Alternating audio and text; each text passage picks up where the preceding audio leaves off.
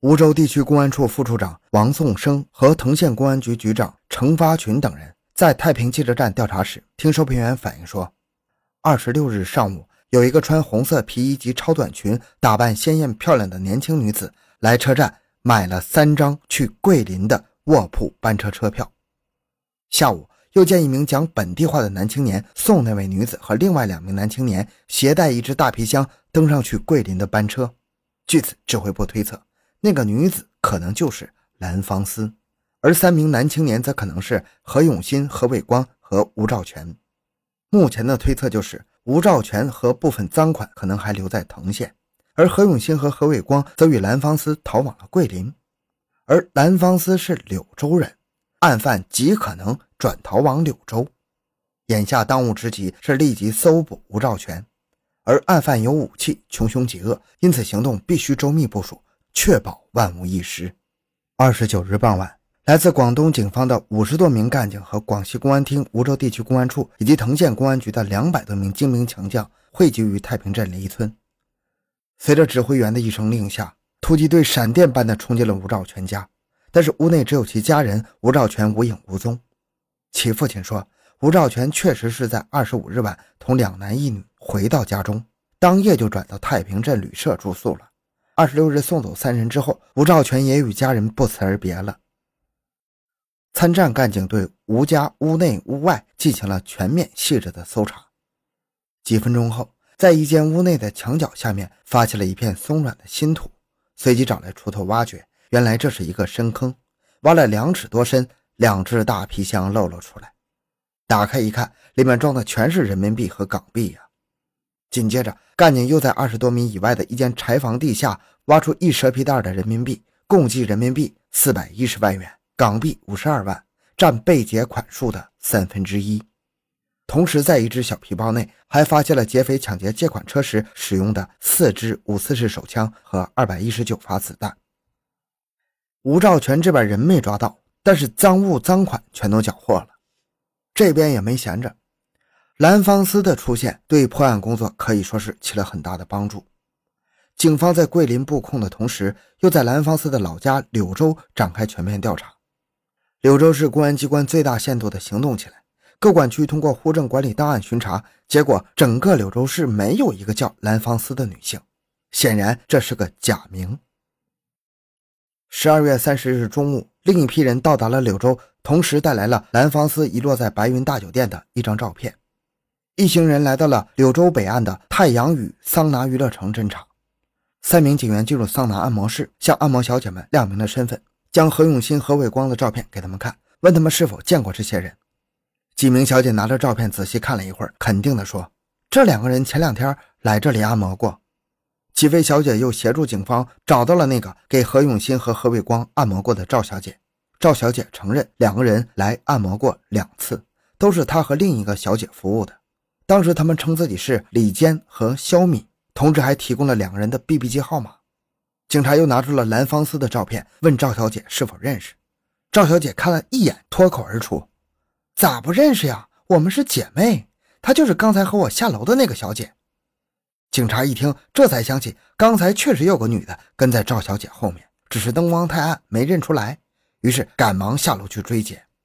蓝芳思并没有走远，就在楼下等着赵小姐呢。两个警察把他带到了警理室，蓝芳思这才明白是怎么回事，一阵发愣啊，半晌才说出自己的真名叫韦美心，十九岁，广西柳州县人，而蓝芳思只是他做按摩女时所用的艺名。蓝芳思的查获成了本案的转折点，几名指挥员亲自参与了对韦美心的审问。韦美心供述，他并不知道何伟光和何永新是什么人，只是他们有钱，他才跟他们走的。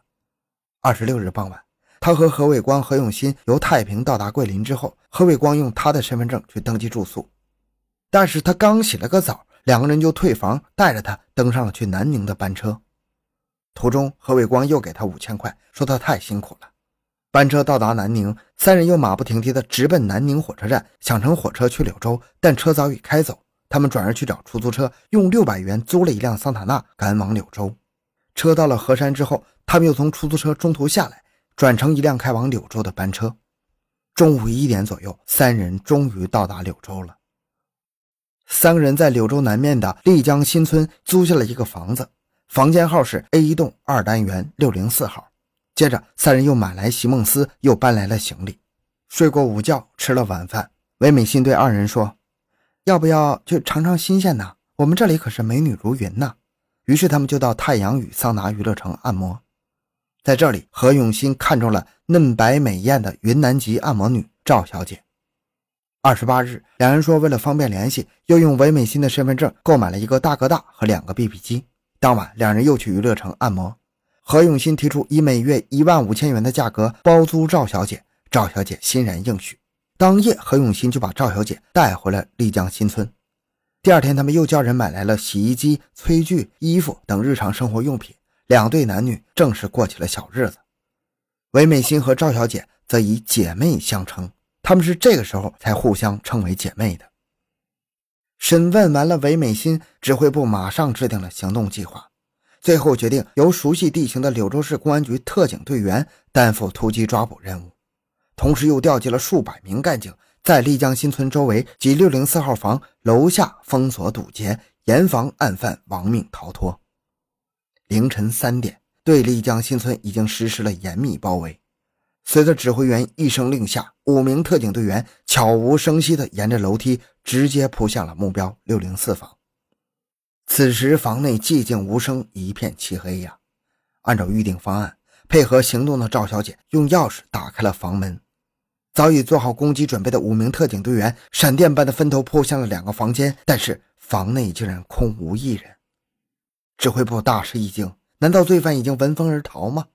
问赵小姐，赵小姐说这两天都在娱乐城住，不知道。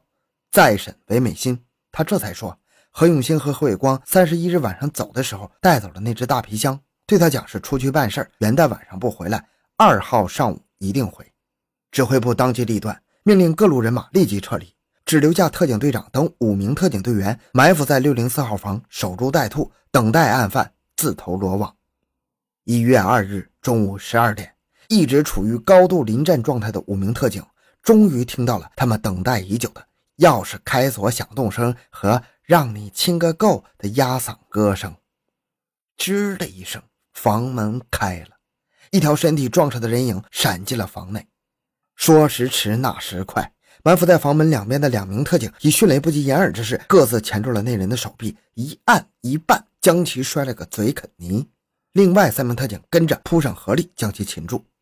抓捕行动干净利落，前后不到一分钟，抓获的案犯正是何永新。特警队员当场从何永新身上搜获港币十八万、人民币两万、大哥大和 BB 机各一个。面对从天而降的公安人员，何永新知道任何反抗都是徒劳的。他供认自己事先与何伟光、何东海、袁长荣等人密谋策划后盗枪抢劫借款车的犯罪事实。同时交代说，他们预先是想逃往藤县的吴兆全家藏匿，后来因为在梧州认识了韦美新，才改逃往柳州。途中为了躲避警方可能的追捕，便使了个障眼法，虚晃一枪，先逃往桂林，又逃往南宁，最后才回到柳州。在问及何伟光的行踪时，何永新说，他和何伟光在十二月三十一日晚将赃款带到一个叫老四的人家里隐藏，在老四家里住了两晚。今天中午，两人乘出租车返回丽江新村，但是何伟光却在中途下车了，说要去荣安县，可能明天才回来。警方让何永新传呼何伟光，但是一直没有回音。指挥部决定主动出击，尽快找到老四家。可何永新交代，他只知道老四家是在一家工厂中，具体位置他也不能确定。柳州是广西乃至全国有名的工业城市，到处都是工厂，到哪儿找老四家呀？唯一的办法就是让何永新认路寻找，于是警察押着他，按照回忆沿途慢慢寻找，花了好几个小时，好不容易来到一个市郊的丝绸厂。经过仔细辨认，何永新终于认出了老四家。警方前去敲了敲门，老四刚一开门，干警就一拥而入，迅速将房内的四个人控制起来，但是没有何伟光。老四说。何永新和何伟光是出租车司机刘书瑞带来的。他称他们是来柳州投资，身份证丢了，住旅馆不方便，要在他家住几天。老四说着，交出了何永新和何伟光藏在那里的那只大皮箱和一只旅行包。撬锁打开，里面是齐刷刷的人民币五十万和港币九十一万。那既然巨款还在，说明他会回来的。侦查人员一面在老四家和丽江新村埋下伏兵，一面急奔荣安布控，并在全市范围内全面清查旅社、旅馆、美容厅、桑拿按摩院以及公共娱乐场所。就在大家紧张等待的时候，二日晚上八点，何永新的大哥大响了。侦查人员马上命令何永新按照事先告诉他的意思回话：“喂，阿光吗？你在哪里啊？怎么还不回来呀？两个妹妹都在等你回家乐一乐呢。”“哦。”我正在羽花店谈生意啊，你赶快过来一起谈，谈妥了我们再回去跟他们玩。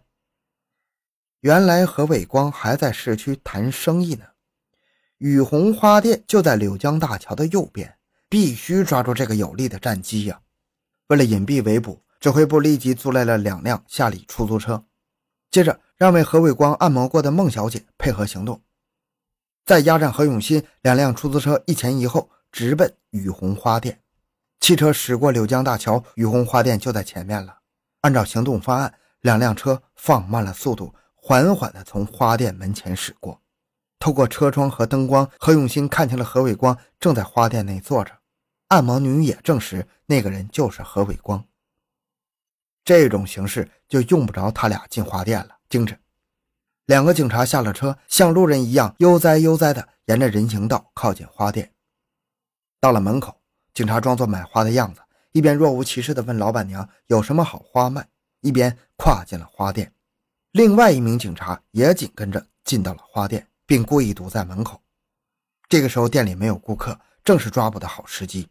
其中一人假装专心致志地选花，身子却快速地逼近案犯。而一直坐在椅子上与老板娘谈买卖的何伟光，这个时候觉得气氛不对，站起来拔腿就走。一个警察一个箭步扑上去，两手按住何伟光的一条胳膊，另外一个警察也飞身过来扭住他一只手。何伟光知道厄运临头，脸色陡变呢，他不甘心就擒，拼命挣扎反抗，飞腿就朝两个警察猛踢呀！到手的猎物岂能让你逃脱呀？警察挥起铁拳，朝着他的太阳穴就狠狠的一击，何伟光一声惨叫，瘫倒在地，再也无法动弹。两个人给他戴上了手铐，并对其搜身，共缴获人民币和港币五十五万余元，BB 机一个。在广西迅猛展开追击何永新和何伟光的同时，广东警方也展开了紧锣密鼓的行动。一月二日，侦查人员迅速在青年镇全面稽查另两名犯罪嫌疑人袁长荣和何东海。傍晚七点五十分。被困了几个小时的袁长荣、何东海从窗口扔出了两支子弹已经上膛的手枪和五十六发子弹，举起双手扯着白布，面如死灰地耷拉着脑袋走了出来。至此，这起建国以来最大的武装劫钞案基本侦破结束，赃款也被悉数追回。好，这个案件讲完了。小东的个人微信号六五七六二六六，感谢您的收听，咱们下期再见。